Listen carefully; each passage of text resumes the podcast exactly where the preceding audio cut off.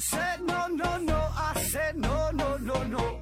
You say take me home, I said no, Perignon. You said no no no, I said no no no no, no no no no.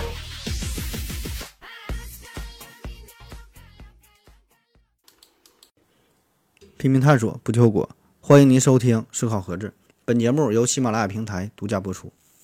嗯、这期还是回答听友问题。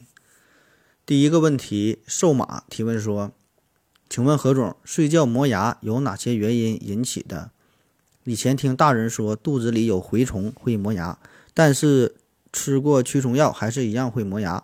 长期磨牙会导致呃牙齿磨损无法恢复吗？成年后我们的牙齿是不是就不能再生长了？”呃，他说磨牙这事儿哈，这个磨牙的原因呢，呃，非常非常多哈，非常非常多。那具体的病因，至今呢也是尚无定论啊。目前推测可能说与这个精神因素啊、神经因因素啊、咬合的因素啊、呃口腔系统啊、这个这个神经肌肉功能紊乱呐、内分泌紊乱呐、遗传呐等等等等很多因素都有关系。而且呢，还很可能是这些原因协同作用的共同导致的这个结果。那它的危害啊，这个就很明显了。你想想，你这个牙齿这么有劲儿，对吧？上下牙使劲磨，嘴里边还没有什么食物作为缓冲，那就很容易造成牙齿表面过分的磨损呗。那结果呢，可能轻者就是对冷热酸甜等等各种刺激就是很敏感，那重者呢，可能会导致牙床的出血。发炎啊，牙齿的松动甚至脱落，那么呢，这个是对于牙齿本身影响哈。那还有一些并发症，比如说你反复磨牙导致你呃咀嚼咀嚼肌得不到休息啊，会造成你咀嚼肌疲劳、疼痛，也就是你腮帮子很疼很累，对吧？那你还有反复磨牙可能会呃影响你睡眠质量，对吧？导致你睡眠质量下降，以及呢和你一起睡觉的人睡眠质量下降。嗯，那有的这个磨牙特别严重的，还会导致你脸型不对称啊，就一边脸大一边脸小。呃，还有其他一些胃肠道失调啊、便秘啊、头晕乏力啊等等等很多的症状啊。下一个问题，等等等灯啊，六七提问说，嗯、何子老师，什么原因让有人有受虐或者施虐的倾向？是天先天的还是后天导致的？为什么有的人会长大后某一天才开始发觉自己有倾向？这这怎么可能呢？说受虐和施虐这个事儿啊。那受虐和施虐的原因，这原因那可老多了哈。那就是按你说的，主要就两方面哈，先天和后天的因素呗。就是说这个基因和环境共同作用的结果。下一个问题啊，何子老师哈，一个人以光速逃跑，它的质量会变大，空间和时间被压缩。根据爱因斯坦狭义相对论，我们应该用什么办法干掉它？那你以光速奔跑的话，这就是超速百分之百。以上了，对吧？你超速百分之一百以上，直接扣十二分，吊销驾照啊！那还怎么干他？直接警察就摁你了。下一个问题，啊，爱印 V 一提问说：何子老师你好，如果现在有能力复活五千年前的人类胚胎形成婴儿，呃，让他从小接受现代教育，会不会和现代人一样？还是说像电脑硬件一样跟不上软件更新的速度，无法接受现代事物？然后下边有人帮他回答了，小鬼零二幺提问是，那个回复他说，呃，我觉得和现代人一样啊，人的可塑性特别厉害，放在狼群里就会成为狼孩儿。思考人生回复他说，呃，可塑性厉害也没那么厉害，我认为跟不上的。我同村有个半傻不傻的人，生了孩子，天生两眼无神那种，你给教授让他啊，你给教授让他塑造去吧，加给他点儿这。楼啊，这没看太懂啊。这个，咱看看他这个问题啊。他说，就是说这个复活一个五百年前的一个小孩儿，现在或者说这那那五千呐，这五千年前这么一个小婴儿拿到现在，让现在的环境下让他长大，然后会不会融入现在的社会啊？呃，我个人感觉吧，这个五千年前的人类和现在的差别应该并不大啊。如果能把五千年前的这个婴儿带到现在，正常培养的话，是可以很好的融入到现在这个社会，和现代人也没有什么太大的区别。那你想想，孔子、亚里士多德，这都是两千多年、两千多年前的人物了，对吧？那您您觉得这跟啥有有啥差别？你觉得是你出名还是他们出名？对吧？当然是人家这两个圣人更加出名。所以呢，我觉得这两千多年、五千多年，这个真不是时间很很漫长，对吧？基本这没没有什么太大的差别。这五千年前的婴儿通过正常的培育，完全可以做一个合格的社会主义的接班人啊。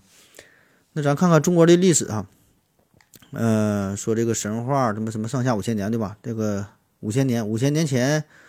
嗯，保证是古代人了，对吧？但是说的你这个时候的人，我觉得他们的身体结构和这个脑部发育啊，和现代人，嗯，基本差不太多哈，不会有什么本质上的变化。因为从这个生物进化的角度来看，五千年的时间那实在是太短了，对吧？因为一个一个物种这个生物进化，动辄都是几十万年、几百万年为单位的，你区区五千年，尚不足以。让那个时候的人类和现代人类有什么本质的不一样啊？我个人感觉啊，而且目前科学界把人类最后一次进化的大飞跃这个阶段呢，是定在了大约三万到五万年前。所以呢，换句话说哈，就是在三万到五万年前，就是这个时候，在此之后，这个人类基本就定型了，无论是身体结构啊、大脑的容量啊，还是其他什么方面，基本和现代人差不多。所以呢，你别说是五万年，就是一万年、两万年、三万年前的婴儿穿越到现在。呃，好好培养的话，也也可以，就就抚养成人和现代人差不多，完全可以成为一个科学家，成为一个医生，成为一个主播都没问题的。下一个问题，正太有点躁狂提问说：假如人的手臂有黑猩猩那么大，那么是人的力气大还是猩猩的力气大？按照正常的人和黑猩猩来说，说这个人和猩猩比较哈，这个力量谁大？嗯，通常给我们感觉哈，好像是。猩猩更加强壮，力气很大哈，但是呢，实际上这个这个它的黑猩猩的力量啊，也没有传说中、没有想象中的那么那么夸张。嗯，主要呢就是一些电影的情节哈，给我们带来了一些误解。美国马萨诸塞大学阿姆斯特分校呢曾经发布过一项关于黑猩猩肌肉力量测量的一个研究，他们呢是分析了普通黑猩猩腿部骨骼肌纤维的样本，测量最大。等长收缩力、最大缩短速度等等这些指标，那发现呢，它们与人类和其他哺乳动物的这个肌纤维啊，并没有明显的区别。那进一步的研究发现，黑猩猩的肌纤维有三分之二是快肌纤维，快慢的快哈，快肌纤维，而普通人的肌肉当中的这个快肌纤维呢，大约是二分之一。那么这个快肌纤维呢，比这个慢肌纤维呢更为的粗壮，在等长收缩下，收缩下它的体积呢大百分之二十二左右。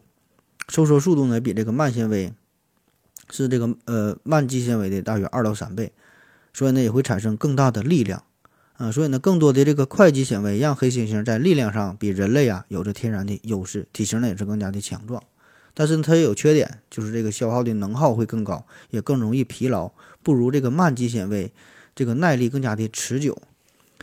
那结合测量的数据和这个计算机模拟的结果，研究人员。嗯，推测呀，这个黑猩猩肌肉的力量是同等级，是同等体积的人的这个肌肉的力量大约是一点三五倍啊，确实要大一些。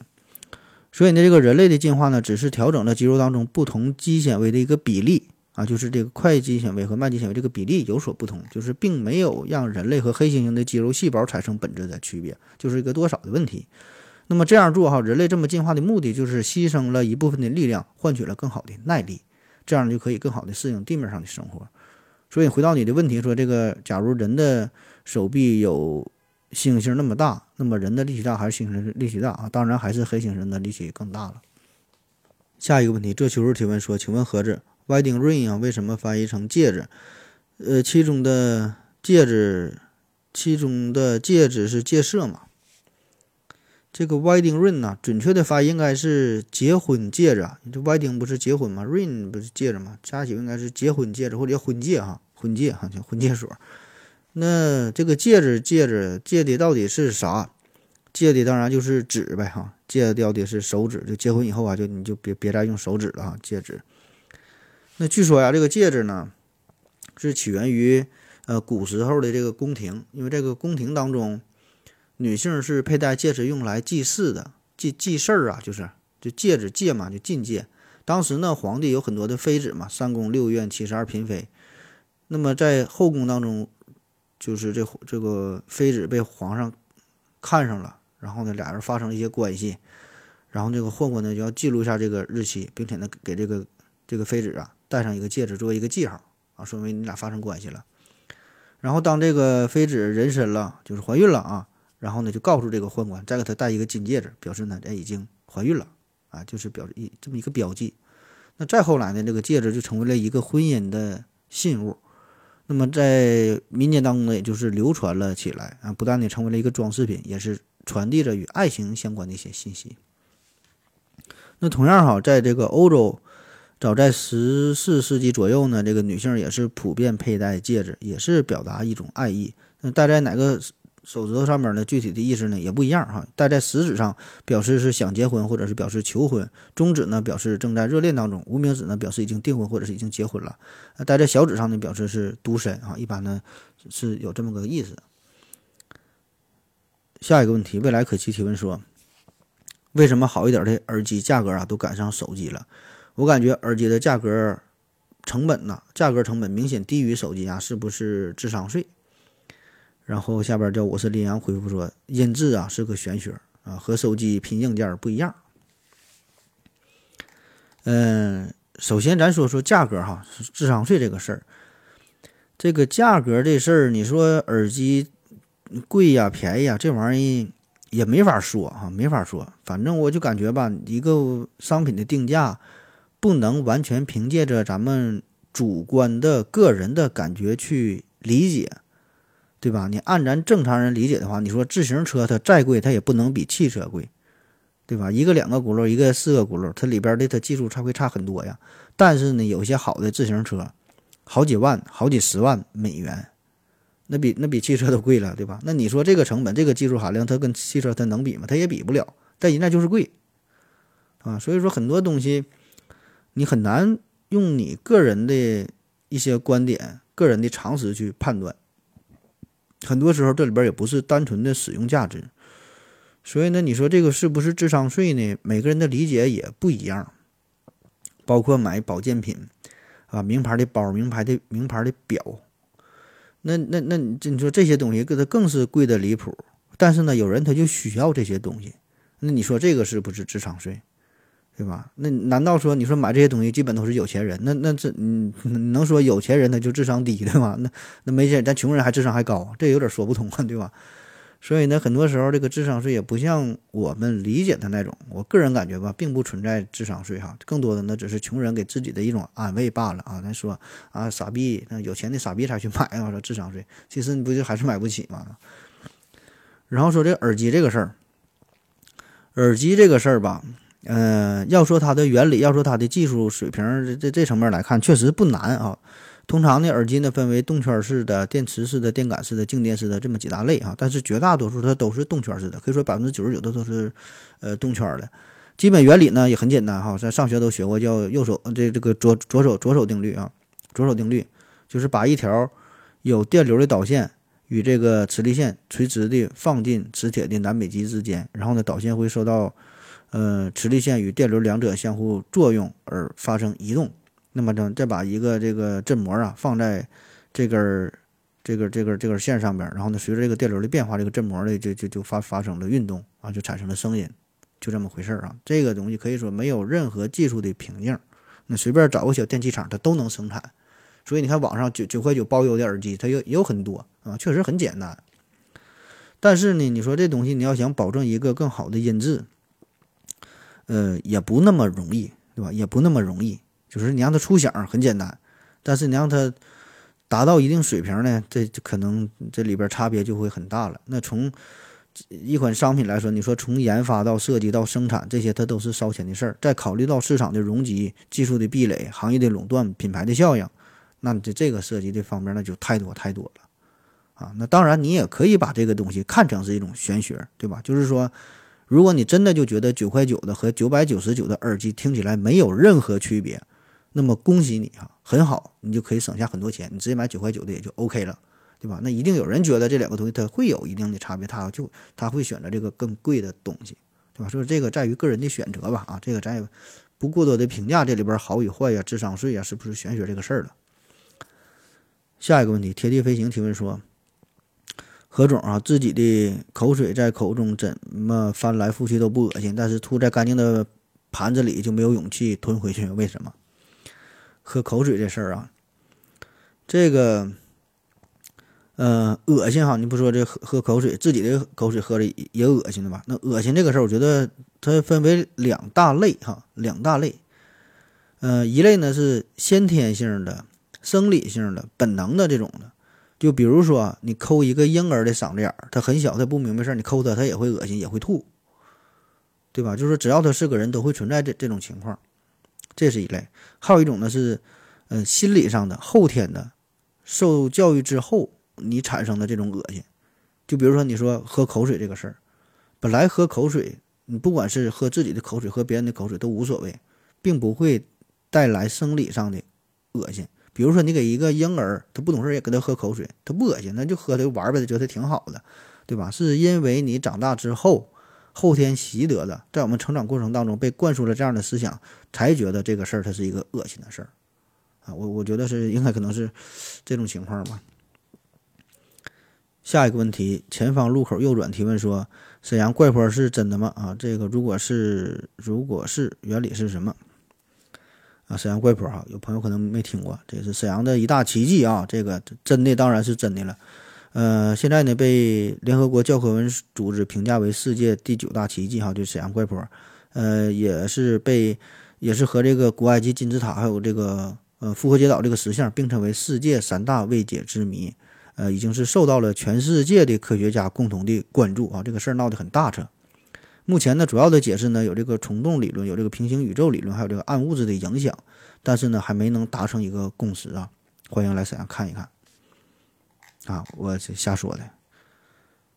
下一个问题，啊，你就是兔子提问说，何子老师，我想问一下，现在好多产品都被赋予夸张的说法，特别是化妆品、保健品等等啊，这么糊弄消费者，为啥还会一直存在？这样这样的引导消费是合理即存在吗？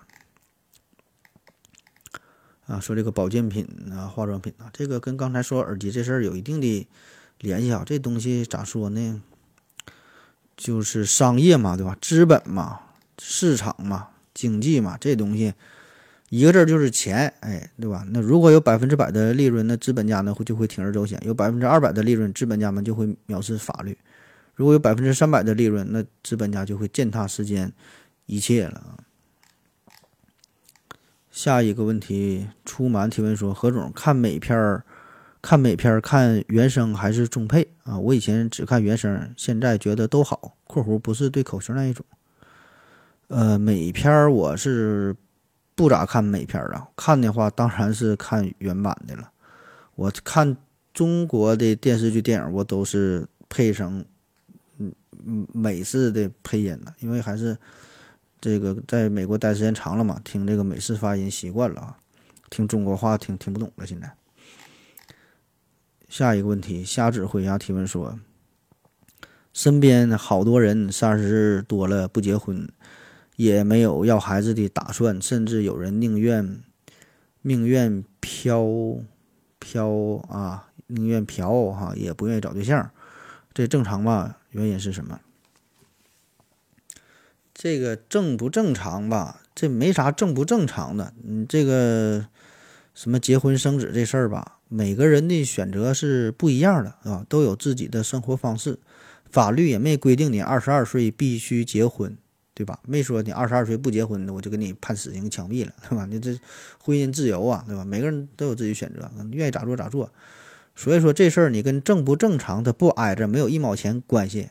对吧？没有任何人的行为是正常的，没有任何人的行为是不正常的，也不要用自己的三观去约束别人，对吧？所以这个管好自己也就 OK 了啊。那咱不过多评价别人的行为，对吧？如果真要犯法了，有法律跟着呢，对吧？跟咱也没有啥关系。那么至于说这个不结婚不想要孩子背后有什么原因？嗯，这个原因也是多了去了。那从大范围来说。迫于生活的压力、工作的压力，对吧？个人对于自由的追求啊，对于婚姻的恐惧，所以说这个原因很多很多。那具体到每个人又千差万别，这个玩意儿也没有啥分析的意义吧？我感觉。下一个问题，龙龙提问说：“嗯，何子你好，我听你节目有几年了，有个问题啊，我一直想咨询一下。又一直呢有所顾虑。呃，我大学就读于一所一本学校学习工科。大四的时候呢，我班有个男生，有个同学出了车祸住院了。那天早上呢，出门买早饭啊，我梦到那哥们儿出院回来，在宿舍大门口遇到，遇到他，然后打招呼寒暄。出门前，我跟宿舍几个人还说了这个事儿。然后呢，下到下楼到宿舍门口，真的就遇到了刚出院的那哥们儿，穿着跟梦里一样的衣服。跟了呃跟我说了完全一样的话，当时没觉得啥，后面回想起来啊，总觉得有点不舒服。我现在在一家国企工作，我也觉得自己没有精神方面的问题，呃，想问问几年前遇到这种事儿怎么解释，或者说应该往哪方面去解释？要是你回答不了也就算了。目前为止我就只遇到过这么一回，后面没有遇到类似的情况。我跟那哥们儿关系也一般。然后思考人生回复他说。哥们儿，这类事件我也有过不止一次。我认为巧合因素多了，还有就是你曾经这样想过，有这方面预判而已。啊，这个解释这种情况，嗯，我估计很多人也都遇到过，对吧？其实就看你怎么想啊，可以看作成一种巧合，对吧？世界这么大，你不发生点巧合反而不正常。其他的解释，什么平行宇宙啊，什么穿越了。呃，还有一些叫什么第六感呐，什么预知未来呀，等等等等，很多种的解释，对吧？这个就看你随便随便怎么去想都行。反正我个人感觉，就算是出现这种事儿，就完全当做一种巧合，也就 OK 了啊。当然，你也可以选择用其他玄幻的方式、科学的方式，呃，去解释也可以啊。下一个问题，纯爷们儿 FP 提问说：“我有一个问题，就是能不能把太阳啊改造成？”恒星级核聚变动力宇宙飞船啊，就是说，假如我们人类有能力熄灭恒星，同时也可以精确地控制它燃烧的面积，那么呢，我们可以在太阳的自转轴上保留多少燃烧的面积，可以让它变成宇宙飞船呢？首先，会不会变成宇宙飞船？第二，它的极限速度会有多快？最后呢，对我们太阳系有什么影响？啊，你这个想法儿。确实很好啊，但是以目前能以目前人类的这个能力来看，反正让我算，我是我是不会算这个数哈。呃，下一个问题，出满提问说，何子是否和我一样，到现在对现在的女明星感觉一般，反而更喜欢男明星，比如李易峰等等。我是男的，年纪和何总差不多。那那那咱俩可太不一样了哈，我跟你是一丁点儿都不一样。我是男明星，我是一个不认识啊。呃，女明星是如数家珍，如数家珍哈，对每个女明星都挺有感觉。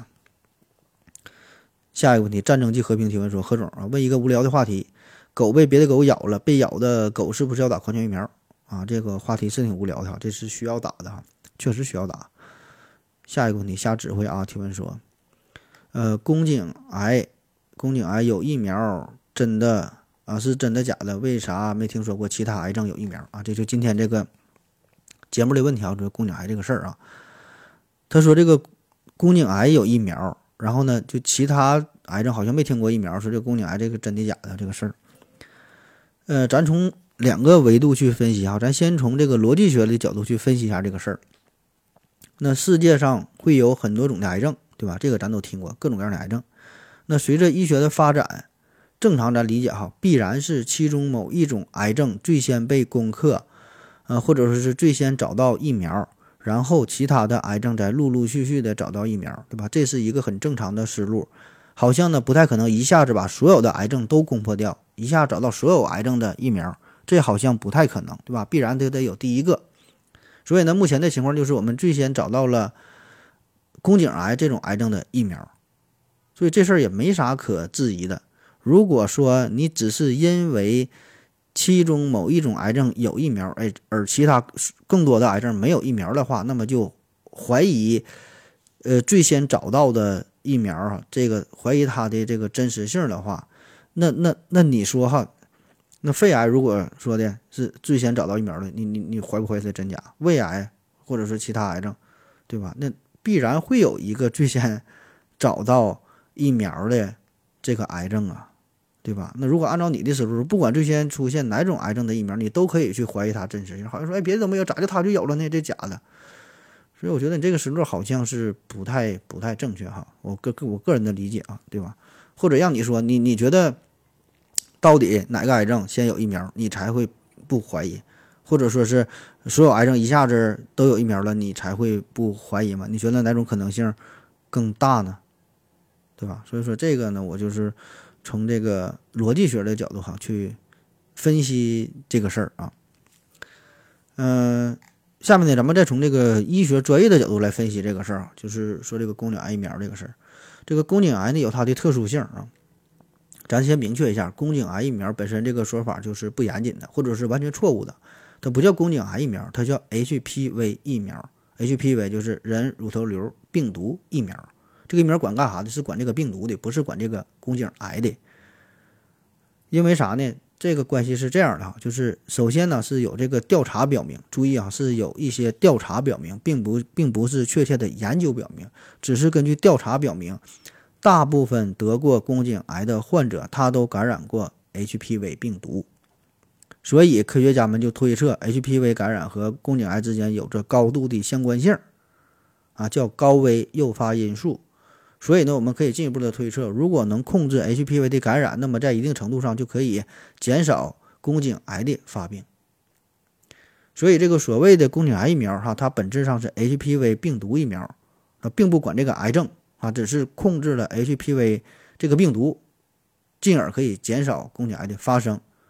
所以换句话说，即使你打了最先进的 HPV 疫苗，也不能保证宫颈癌患病率就降到零，因为还会有其他的一小部分原因也可以导致宫颈癌的出现啊，是这个道理。所以以现在人类的医疗水平哈，你想要从根本上攻克癌症，不管是宫颈癌什么癌，都很遥远啊。现在你你说要想制备出某种癌症的疫苗，这个还有很长的路要走啊。嗯，所以呢，我们能做的呢，只是减少一些高危因素，就比如说哈，你说你戒烟可以减少肺癌的发生一样，你把这个注射 HPV 疫苗就看成跟那个戒烟是一个道理的啊，也就好理解了。好了，今天节目就这样，感谢各位收听，谢谢大家，再见。如果您也想提问的话，请在喜马拉雅平台搜索西西弗斯 FM，在最新一期的节目下方留言即可。欢迎您的参与。